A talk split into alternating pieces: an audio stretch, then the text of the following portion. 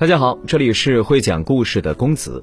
最近啊，一位在监狱中待的时间比总统在位时间还长的前总统获得特赦，提前出狱。出狱后呢，他摇身一变成为畅销书作家。他的新书《不是对谁都会心生思念》受到热捧，成为了韩国多个书店最为热销的图书。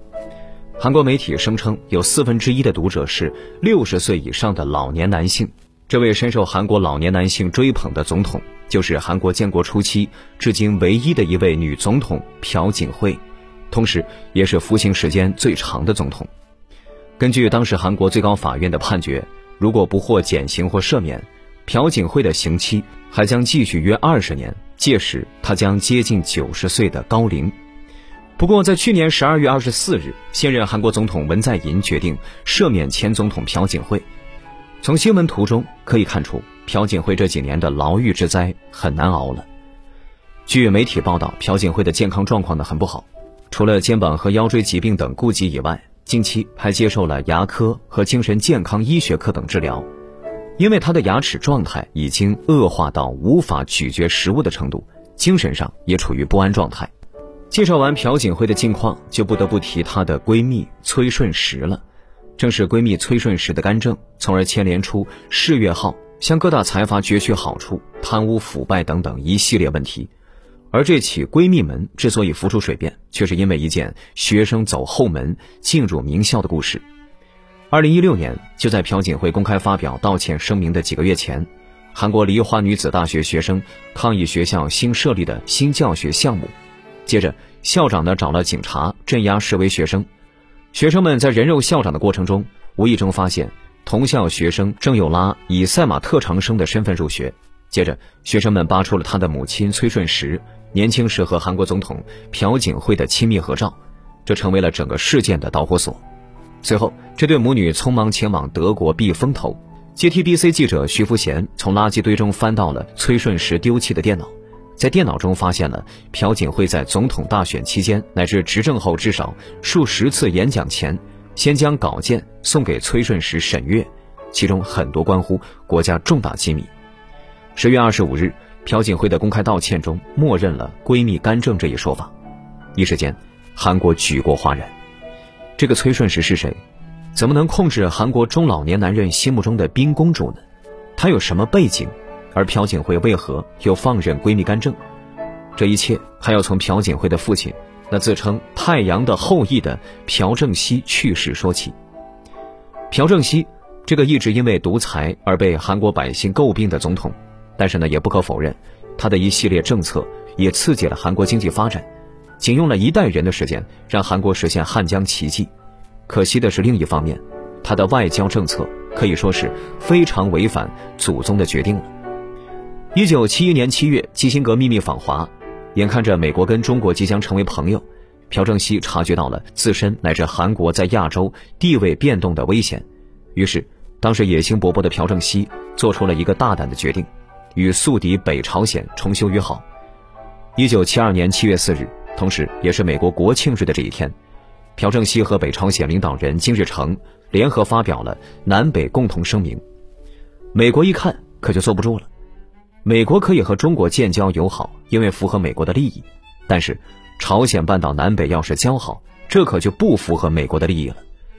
如果说仅仅因为惹美国不高兴，那朴正熙夫妇也不一定最后落得双双被刺杀人亡的结果。因为朴正熙不仅得罪了在外的美国，对内他更是树敌不少。一九七二年十月十七日，朴正熙宣布了大总统特别令，即刻解散韩国国会，停止一切政党集会。全国进入戒严状态，此时被称为“十月维新”。此后，韩国便进入了以朴正熙总统为唯一领袖的独裁阶段。一九七四年八月十五日，朴正熙总统的夫人朴槿惠的母亲陆英修遇刺身亡。凶手呢名叫文世光，是一名日籍朝鲜人，自幼在日本长大。刺杀事件后，惊魂未定的朴正熙迅速安排了国家安全部门彻查此事。在查到了文世光的经历之后，朴正熙认定这很可能是美国中央情报局通过日本的势力对他自己安排的一场刺杀。可惜，在妻子被刺杀五年后，朴正熙在宫井洞，也就是韩国中央情报的一个秘密场所，被情报部部长金在圭刺杀。当时二十七号凌晨一点半，正在睡梦中的朴槿惠接到秘书长金桂元打来电话，得知了父亲被暗杀的消息，他的身体瞬间僵在了那里。之后，父亲生前的亲信突然倒戈，纷纷指责朴正熙独裁残暴，自己在他手下委曲求全。一时间，那个带领韩国脱贫致富的男人成了众矢之的。朴槿惠第一次体会到背叛的滋味。但是要说朴槿惠身边没有亲近的人，倒也不完全准确。在她的母亲去世后，一个叫崔泰敏的男人介入了她的人生中。这个男人呢，就是她后来的闺蜜崔顺实的父亲。崔泰敏是韩国著名的邪教勇士教的前领导人，是大名鼎鼎的韩版拉斯普京。当年陆英修被杀害后，他写了一封信给处在悲痛中的朴槿惠，声称是你母亲托梦让我来帮助你。从一九七五年四月开始，朴正熙为了促进国内农村地区的现代化，推行了新农村运动，目的在于增加农村地区的基础设施建设、教育水平和医疗水平的提高、农业工作的现代化等等。作为父亲的重要助手，朴槿惠也在这场农村改革运动中扮演了重要的角色。但是之后呢，他把自己的权力分给了崔泰敏，让他管理新农村运动的一部分项目。崔泰敏呢，也借着朴正熙的支持，成立了大韩民国救国宣教团组织，并凭借团长身份，在农村地区进行了疯狂的敛财活动。一九七八年，崔泰敏呢将救国宣教团改组为新兴泰服务团，并主动推荐朴槿惠出任团长。遭到父亲亲信的背叛后，无人可用的朴槿惠只能用金钱收买人心。他找到调查部长全斗焕，给了他一大笔钱。请求他查明父亲遇刺的真相。他不知道的是，金钱在权力面前不值一提。全斗焕拿了钱之后，并不急于调查，因为他还有一件更重要的事儿，就是夺权。这下朴槿惠最后的希望破灭了。他认清现实，毅然决然地带着弟弟妹妹离开青瓦台，回到了首尔的私人住宅。而此时，崔泰敏一家收留了众叛亲离的朴槿惠，当然。这可不是崔家发善心，而是为了躲避财产清算。崔泰敏巧妙地将自己名下的财产都与朴槿惠的名分进行了挂钩，甚至一部分财产是以由朴正熙总统委托自己为朴槿惠代为保管的理由，从而逃脱了政府进行的清查。在这期间，闺蜜门事件的另外一个主角崔顺实上线了。崔泰敏将自己这个女儿引荐给朴槿惠，并称。这孩子呀，继承了我的灵力。在经历过众叛亲离、世态炎凉后，朴槿惠自称是无父母、无丈夫、无子女的三无女人，所以崔顺实便也成为了朴槿惠的精神导师。在崔顺实的电脑中，人们发现自家的总统像个提线木偶那样任人摆布，比如，崔顺实设计了朴槿惠的衣服，并决定她每天穿的衣服，随意改动朴槿惠在德国进行演说的稿子。随便观看国家机密等。虽然朴槿惠曾分别于二零一六年十月二十五日和十一月四日两次发表讲话，向民众表示歉意。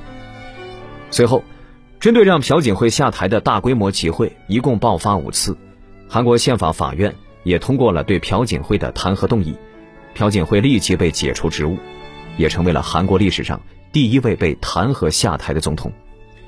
韩国宪法法院针对朴槿惠的弹劾案。分为违法宪法规定和违反法律规定两部分，提出了弹劾理由。在违反宪法规定方面，包括朴槿惠使崔顺实等亲信们介入政策，逼迫企业捐款；世越号事故发生后应对不力等违反宪法的相关规定。在违反法律方面，弹劾案呢将三星、乐天、SK 等集团为两大社府基金会捐款视为贿赂行为，认定朴槿惠有受贿嫌疑。其中，关于世越号案件更是充满了神秘恐怖的邪教意味。二零一四年四月十六日，世越号自韩国仁川港起航，载着三百二十五名高中学生去往济州岛。这艘现代化的游轮在临近屏风岛的近海海域莫名其妙的翻船，并造成三百零四人的死亡，大部分是潭元高中的学生，生还者一百七十二人，大部分船员获救。针对这次灾难的纪录片《潜水中在当年十月问世，海警千方百计阻挠民间救援，政府谎报救援进程和获救人数，媒体听命于政府，故意误导公众，救援设备有人为破坏的痕迹，这些真相都被一一记录在镜头中。当时带着潜水钟设备自发前往沉船处搜救的潜水工程技术代表李忠仁，被海警以各种理由阻拦在现场之外。更神奇的是，他根本没能靠近现场。媒体上呢就已经出现了已动用潜水钟救援的消息。韩国媒体在事故后不久就报道，全部人员已救出，但聚集在码头边心急如焚的家属，没有看到有救援队、潜水队等任何专业人士。去为他们带回亲人的消息。被派往现场参加救援的美国海军，他们因被韩方海军拒绝而返回。韩国呢也拒绝了日本的救援帮助，并称此次事件不需要特别援助。正常来说啊，一旦游轮发生危险，船员的工作是要引导乘客快速安全的避难，并且积极寻求海上救援。但是世越号上的船员在发现下沉的时候，还在广播告诉乘客待在原地。自己却准备好逃生了。纪录片《那天大海》用客观的数据分析告诉人们，世越号的沉没不是因为超载或急转弯，而是因为在高速前进中莫名其妙被抛下的左侧船锚。是谁放下了船锚？是失误还是故意？政府为什么编造数据掩盖事实呢？而惨案发生的当日，总统朴槿惠在事故一小时后就接到了报告，然而。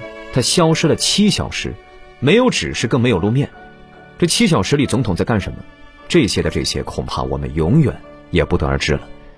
随着时间的推移，二零二二年韩国大选日趋临近，而朴槿惠将于二月份出院，并且计划对国民发表演讲。不过，朴槿惠的卷土重来，怕是没什么希望。